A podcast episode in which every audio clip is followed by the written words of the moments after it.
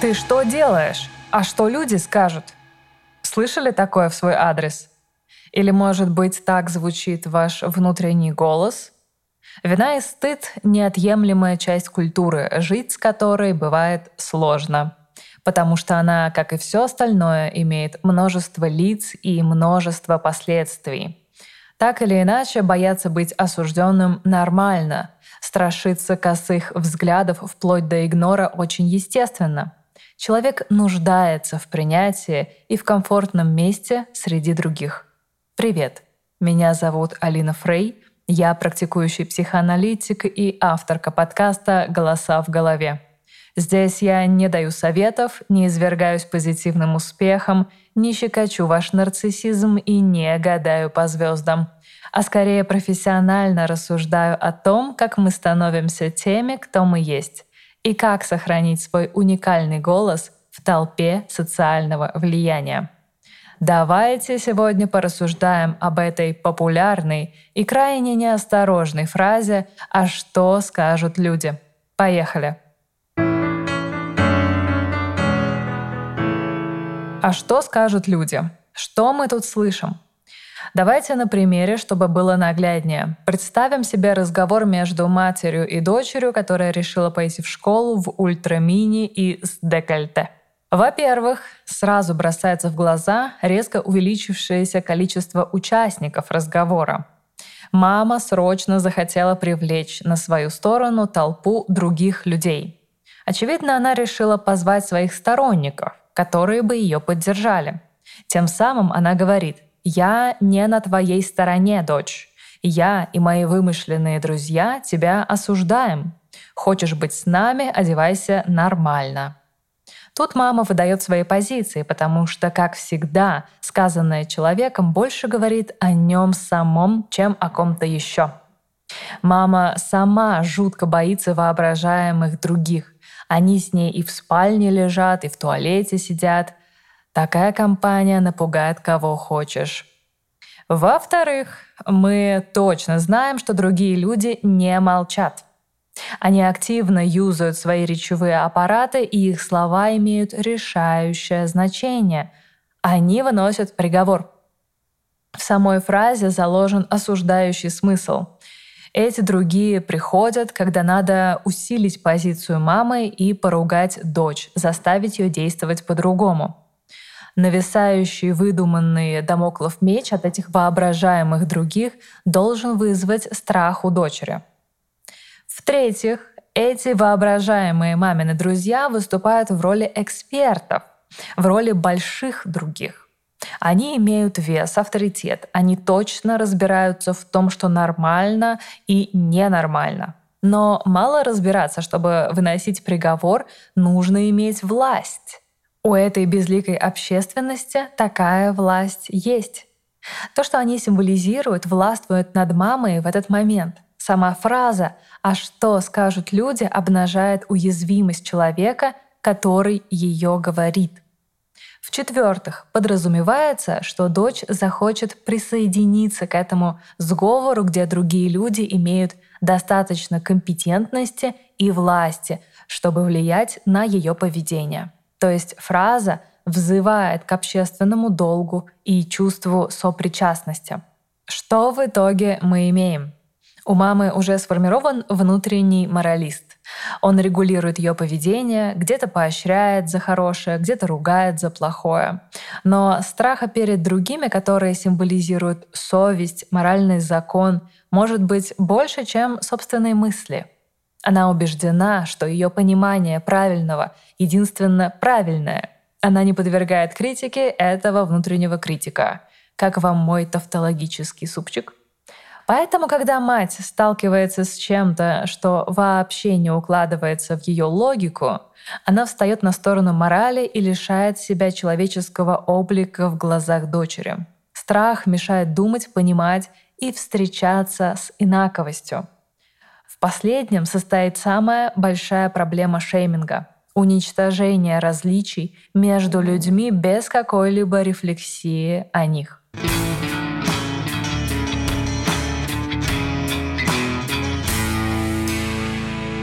Фуко в своей работе «Рождение тюрьмы» рассуждает о развитии гуманизма и морали на примере паноптикума.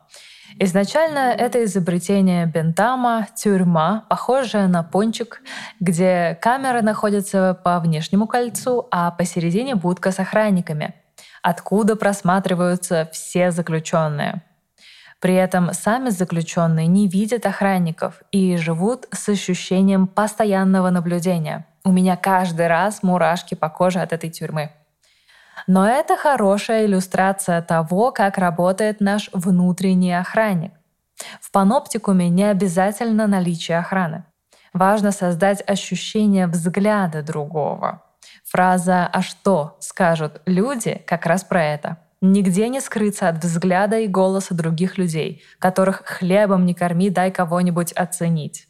У мамы из нашего примера эти охранники паноптикума уже внутри нее. И эта внутренняя мораль бережет ее от охранников реальных. Она принимает общественный закон и интерпретирует ее так, как уж получилось. Можем ли мы сказать, что эта женщина безумна, раз у нее такие жестокие воображаемые друзья? Конечно же нет. Общественный контроль существовал всегда — Всю дорогу люди придумывали способы публичного осуждения. Знаменита историческая практика позорных столбов. Она была широко распространена в различных культурах в течение многих веков и заключалась в том, что люди, совершившие общественное позорное деяние или нарушившие общественные нормы, выставлялись на публичный позор э, с помощью различных конструкций, таких как столбы, пилорамы или деревья. Позорные столбы использовались в качестве средства социального контроля и наказания. Человека привязывали или заковывали к столбу на общественном месте, чтобы люди могли видеть его, осуждать и осмеивать. Это создавало публичное давление, а иногда такие практики сопровождались издевательствами или даже физическим насилием. Но с течением времени эта практика стала менее распространенной и социально неодобряемой. В современном обществе она воспринимается больше как жестокая и унизительная форма наказания, нарушающая права и достоинство человека. Однако сама концепция никуда не делась, она просто перетекла в пространство интернета, где, с одной стороны, тело уже не приковывается, но душа страдает похлеще, чем раньше. И в этом поле мы все можем обнаружить себя в роли тех самых маминых воображаемых друзей, которые осуждают, ругают, угрожают, судят. Большой вопрос в том, что руководит общественными массами, обрушивающими свой гнев на неугодного человека. Это эмоциональное заражение, это попытка сделать правильный выбор, это удовлетворение потребности во власти, это садизм или что это вообще такое? Психология масс — большая тема, в которой много притянутых за уши исследований, многие из которых сегодня подвергаются критике. Но мы с вами можем задуматься о себе. Насколько мы увлекаемся, когда шеймим кого-то прилюдно или за глаза? Что нами руководит? Что мы чувствуем при этом? И насколько боимся оказаться на месте того, кого шеймят.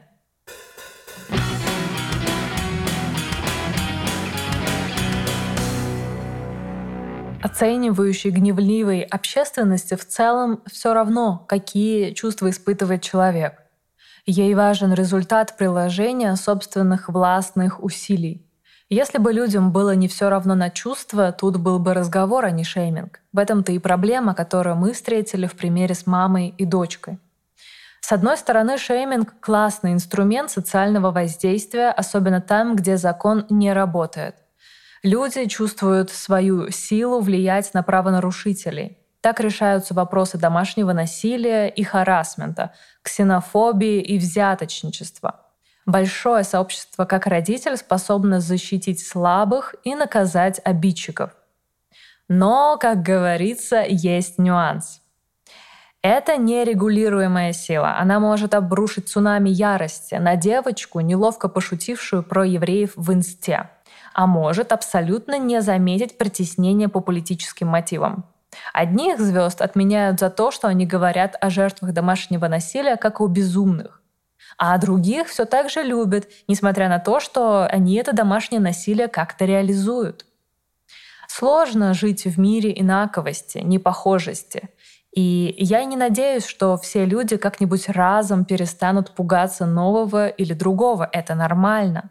Но этически мне больше близка позиция не культуры отмены или шейминга, а культура мягкого контроля и диалога.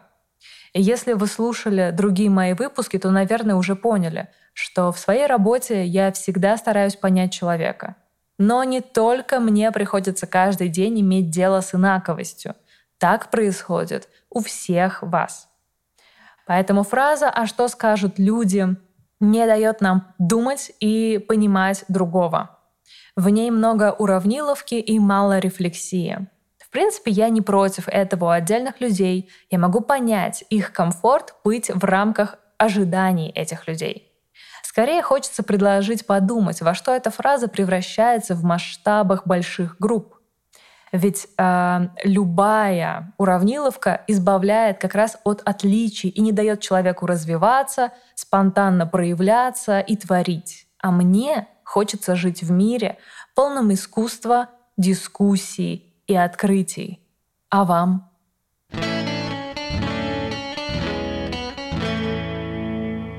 Когда я только начала думать о теме этого выпуска, я встала в ступор потому что не могла понять, про какое конкретно чувство говорить. А, о вине или о стыде. Я заметила, что многие статьи даже на эту тему вообще избегают упоминания того и другого. Но, на мой взгляд, это очень важный вопрос, потому что вина и стыд — это далеко не одно и то же. Они по-разному проживаются и по-разному влияют на жизнь человека. Для этого чтобы найти ответ на этот вопрос, мне было достаточно прочитать о двух историях людей, столкнувшихся с шеймингом. Первая история такая. У мужчины был плохой день, его уволили с работы.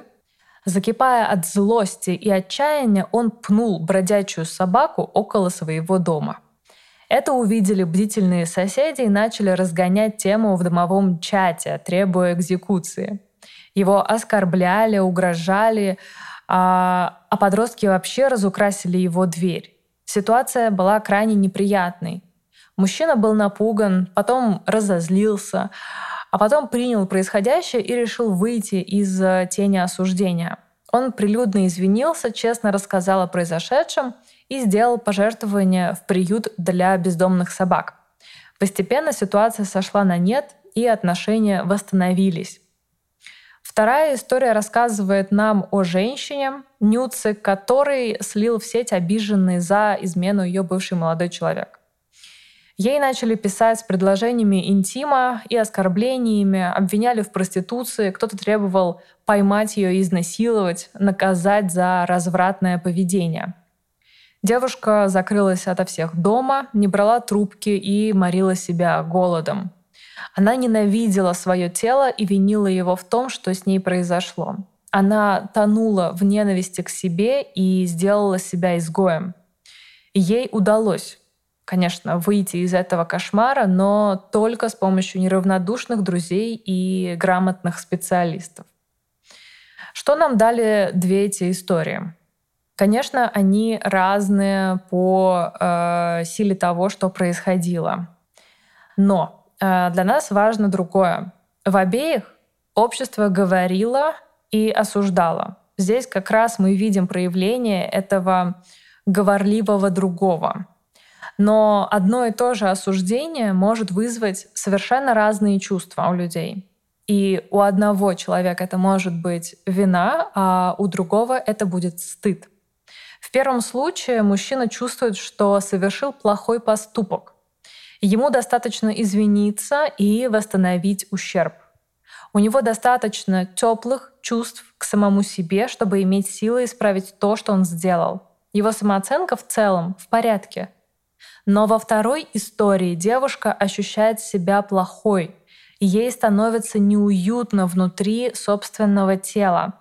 Она боится быть изгнанной, забытой, оставленной. Она делает это сама с собой. Она ощущает себя грязной. Жизнь превращается в ад, когда хочется быть кем-то другим, но не собой. И про это стыд.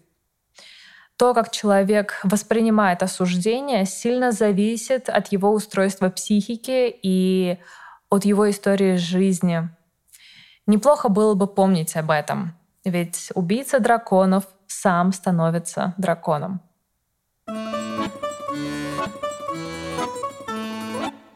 Как обычно, стыд, вина — это не хорошо, это и неплохо. Они могут стать ядом, когда их слишком много, но в умеренных количествах они полезны.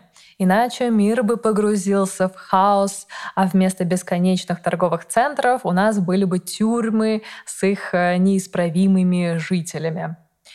И стыд и вина сходятся в том, что регулируют социальные отношения. Они как маяки, предупреждающие о возможном столкновении с законом. Они направляют наш корабль. У кого-то эти маяки заполоняют весь горизонт, что приходится пассивно дрейфовать, постоянно следя за тем, чтобы не напороться на осуждение. А у кого-то это парочка маяков, избегать которых довольно удобно, при том, что сохраняется большое пространство для маневренности. Можно и путь легко построить, и навыки управления кораблем улучшить. Ладно, хватит метафор. В любом случае, жить вне общественного взгляда, вне общественного голоса мы не можем. Я думаю, что все эти душные советы, обещающие навсегда избавить вас от зависимости от мнений других, скорее всего, лживы. Это иллюзия, что можно вообще не думать о других. Но да, мы все по-разному ценим эти голоса других. Хорошо, когда удается делать достаточно много приятных вещей и еще и развиваться, звучать уникально, при этом не вызывая сильных конфликтов с законом. А если все же голоса других исполняют главную партию, не давая вам раскрыть свои вокальные жизненные диапазоны, то, конечно, можно подумать, как себе помочь. Быть объектом общественного осуждения стрёмно. Если вы столкнулись с этим, я очень сочувствую вам. Возможно, вам еще предстоит большая работа, чтобы пережить это, но я хочу лишь задать вопрос. Поступили бы вы тогда иначе? Согласились бы быть кем-то другим? Как бы вы ни поступили, даже если вы совершили что-то страшное, я не судья вам. Но думаю, у вас были свои причины на это, и надеюсь, вы их понимаете или еще поймете. А если вдруг вам вообще не нужна гневливая толпа вовне, у вас у самих хватает внутри этих воображаемых друзей, то я предлагаю вам отправиться в собственное путешествие в психотерапию, чтобы понять их природу, чтобы увидеть историю вашего паноптикума. Уверена, она захватывающая. Жить без вины и без стыда нереально. Если вы не психопат, вы навсегда обречены беспокоиться о том, все ли с вами нормально, и находить компромиссы в том, что хочется, но почему-то пока нельзя. А люди в любом случае будут говорить, потому что вы тоже эти люди —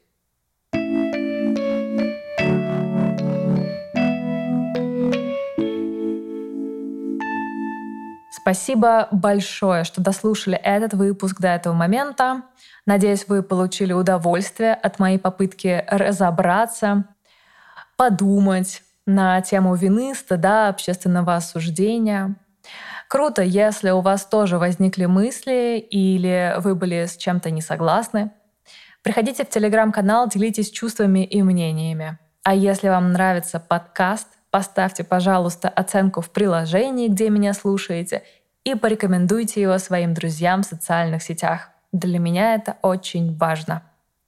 А на сегодня все. С вами была я, Алина Фрей. За чудесное, как всегда, звучание моего голоса ответственен звукорежиссер Артур Мухан. Спасибо ему большое. До следующего понедельника.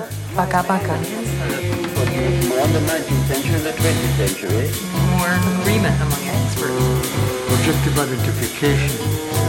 the new method of treatment of the neurosis.